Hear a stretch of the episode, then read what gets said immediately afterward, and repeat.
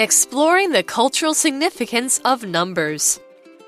Have you ever considered the meaning of numbers in different countries? Numbers are not just digits. They hold significant cultural and traditional values in different parts of the world.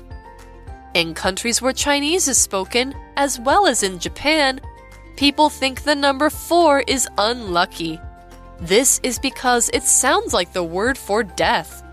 Many buildings in these places don't have a fourth floor. This is why the number is often skipped in the elevators of buildings. In contrast, the number 8 is believed to bring good luck and stands for prosperity in these cultures. Meanwhile, in Western countries, many think that the number 13 is unlucky, hence the term Friday the 13th. Some people also avoid having 13 guests at a table.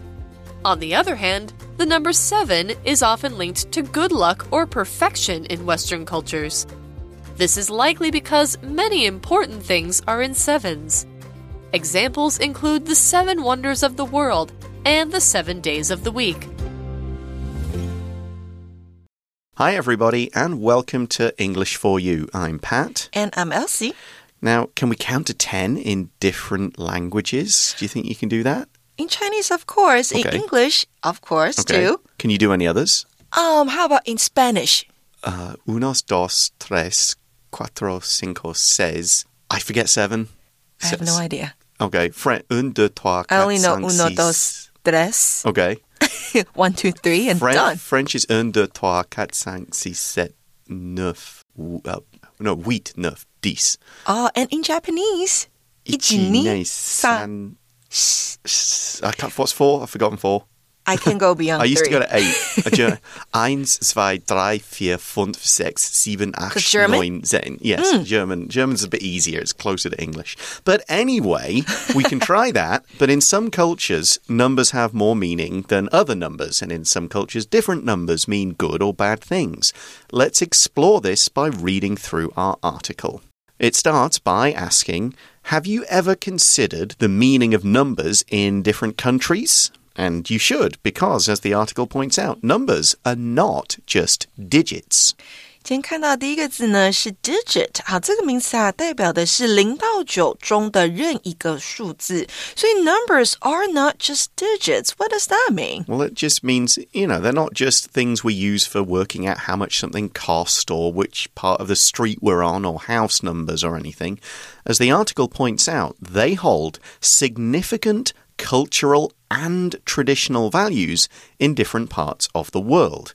Something that's significant usually is either very important or it has a special meaning that only some people understand or only some people believe. So in the UK, certain numbers have more of a meaning, and you could say certain birthdays have more of a meaning. In some countries, oh, 15, that's really important in like Mexico and some Latin American cultures. But in the UK, it's more like 18, and in the US, maybe 21 is a bit more important because it's the age when you can do a few more things. So you might say, for example, Joe's 18th birthday was a significant moment for him because he could start to learn how to drive. Significant 这个形容词呢是重要的或是具有特殊意义的，所以啊，a significant moment 代表就是一个重要的时刻。那名词特殊意义，我们说的是 significance。So numbers hold significant cultural and traditional values. That's right. And here by value, we don't mean how much something costs or how important something is. This is values plural, which means the principles and beliefs that kind of influence and affect the behavior, the way of life in a particular group or community. The best way to think about this is how what's important to you now might be different from what's important to you later in life, or what you believe in is very different from what your parents or particularly your grandparents might believe in. Their values include certain things that yours don't, and vice versa. So you might say, My grandparents have very different values from me and other people from my time.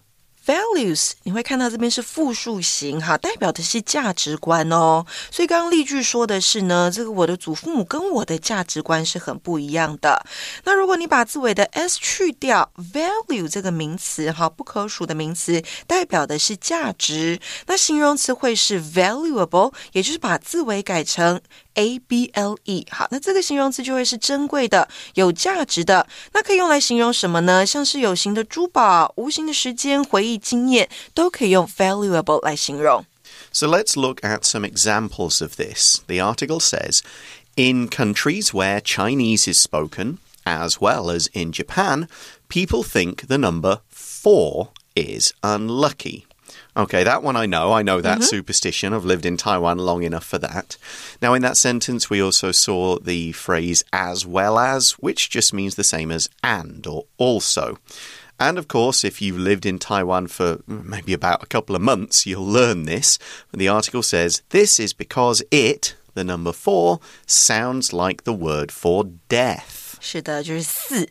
跟死很像。Yeah, you, it's a lot of a lot of things I find in, in Chinese and as well Japanese. It's uh, homophones or hmm. uh, homonyms, words that sound the same if you mispronounce them and stuff. So this is why you'll see, as we say in the article, many buildings in these places, Chinese-speaking countries in Japan, many buildings in these places don't have a fourth floor. So yeah, apartments I would notice. Uh, hospitals, older apartments. Yeah, I I, yeah, more hmm. modern ones. It doesn't seem to be the hmm. case. 对的，所以在比较老旧的大厦，你会看不到四楼。Mm. I think hospitals definitely, um, but again, I've seen it in some. It yeah. seems to sort of depend on who built the hospital right. and what, because some are a bit more Christian and some are different beliefs. So it depends. But what we do know, as the article says, this is why the number is often skipped in the elevators of buildings. You go into the lift or the elevator, you won't see the number four. It's skipped. To skip means to leave out something that would normally be the next thing in line that you would do or read. So you read one, two, three, five. Oh, they skipped four. Okay, they jumped over it.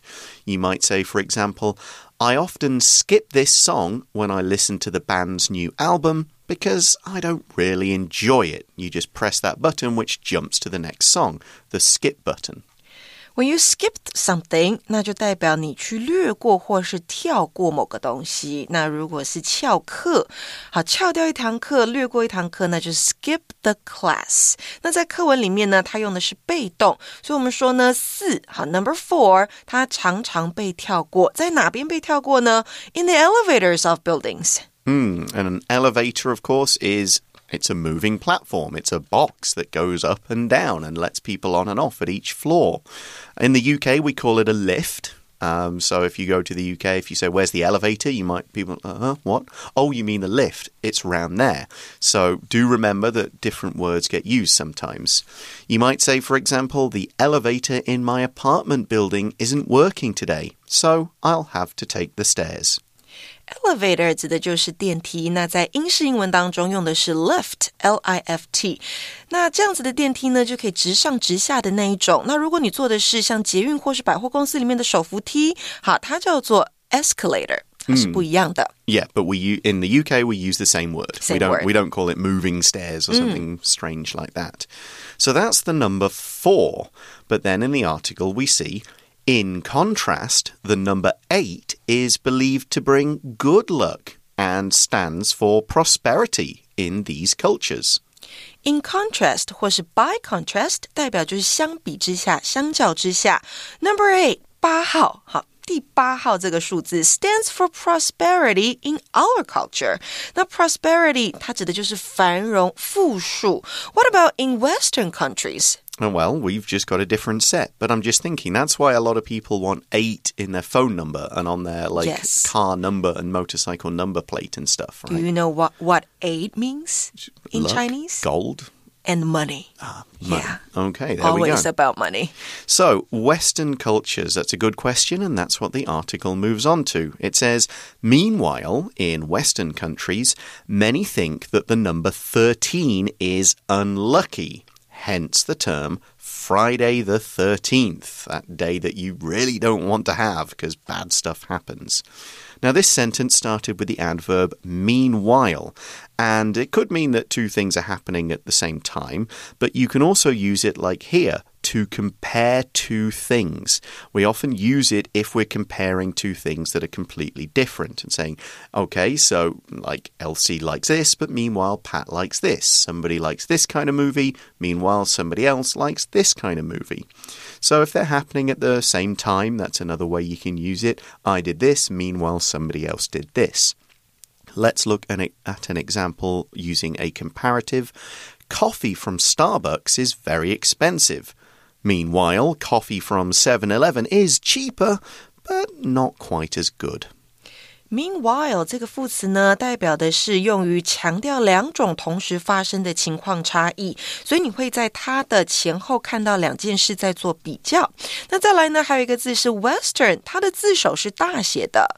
Yeah, if you see the word Western with a lowercase small w, it just means the bit on the west, Western Taiwan, Western whatever country, and so on.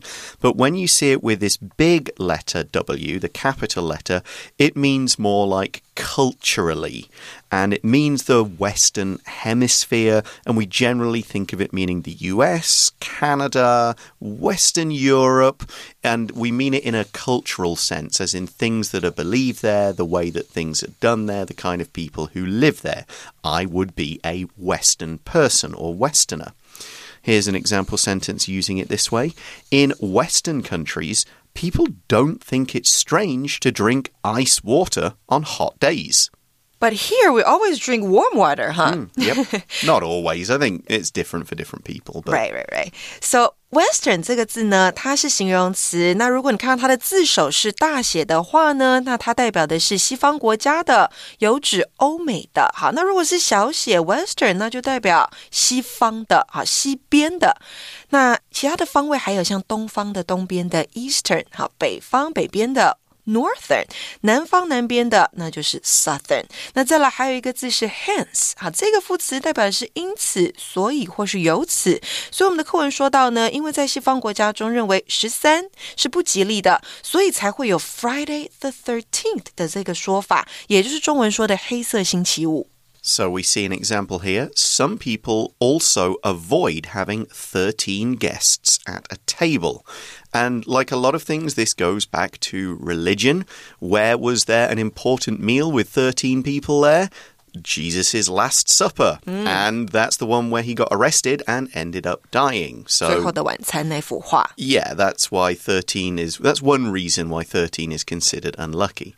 And then we see on the other hand, the number seven is often linked to good luck or perfection in Western cultures. So that's the good number for us, or one of the good numbers. Now, this sentence includes our language in focus, so let's take a moment to check that out now.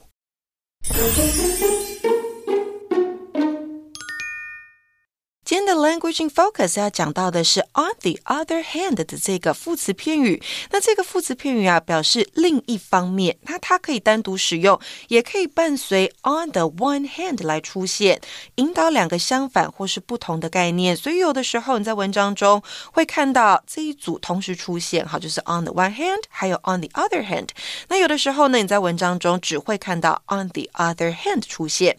那给同学们一个例句哦，on the one hand，he's a nice and kind guy. On the other hand, he's a bit lazy. 好，代表一方面呢，他是个亲切的好人；另外一方面，他有点懒惰。所以你在看到这样子用法出现的时候，它会带出两个相反不同的概念。那如果你要把它放在同一句使用的话，那你要用分号或是连接词来连接，但是要小心这个句子不要过长了。So, in that last sentence, we also saw the phrase be linked to. The number seven is often linked to good luck or perfection. If something is linked to something else, it's connected to it, it's joined with it in some way. Now, it could be physically, like this part of the machine is linked to that part, or this organ of the body is linked to that part, but we also use it to mean the ideas are connected, and that's how we mean it here. But why is this? The article says this, meaning why is 7 a good luck number? This is likely because many important things are in sevens. And we see the next sentence. Examples include the seven wonders of the world and the seven days of the week. And again, it, it goes back to religion. There are, you know, God created the world in seven days. That is the Christian Jewish creation story. Um, it, people say that, like, hell has seven circles. If you want to read Dante's The Divine Comedy, there are a lot of religious sevens in there that you can look at. And that kind of, that sort of religion does mean or it does inform a lot of the lucky and unlucky numbers in Western culture. Now, we are going to have some more lucky and unlucky numbers in different cultures in tomorrow's part two of the article, but right now, let's chat about some of these ideas with today's For You chat question. Which is, do you avoid the number four in your life? Why or why not? So, I'll give this one to you since mm -hmm. you're Taiwanese and therefore yeah. more likely to have the superstition. But I think our generation don't really care about this. Okay. Yeah, it's more our um, parents' generation's thing. Okay. So I don't really avoid the number four in my life. But if I have, for example, too many fours in my phone number, I'll feel mm, it's a bit strange. Okay. Is it the sort of thing that you you had it when you were growing up, but you hit a certain age and you're like, okay, I'm I'm going to put that aside now? Yeah, kind of. Yeah. I mean, I live on the fourth floor of mm -hmm. my building. Yeah, I used to live on the fourth floor. Yeah, too. the only thing that bothers me about that is the stairs because there is no elevator, to use another word from today's article. Um, but weirdly, it's the third floor because I'm British because we don't have we we say the first floor is the ground floor. So I live I say I live on the third floor. Oh, okay. But in Taiwan it's the fourth floor. Yes. So I, that if I think about it that way, that's one less set of stairs. What about you? Do you avoid let's say um, 13 in your mm, life? Nah, none of that bothers me. I'm not superstitious in terms of numbers. Um, but we'll, we'll maybe come back to that question for tomorrow. Mm -hmm. But that's all we got time for today. Thanks very much for listening, everyone. For English for You, I'm Pat. I'm Elsie. And we'll see you again tomorrow. Bye. Bye. Vocabulary Review Significant. Chocolate is a significant part of this cake. Without it, the cake would taste completely different. A national flag is a symbol that can have significant cultural meaning. It represents a country's identity and culture. Values People from different cultures have different values and beliefs that shape their way of life. Skip This book has many chapters, but I usually skip the last chapter because I don't like it. Elevator. Does your building have an elevator, or will you have to carry these boxes up the stairs? Meanwhile, Peter is on a great vacation. Meanwhile, I'm stuck at the office. It's not fair. Western. Most European countries are considered Western, but some, such as Turkey, are not.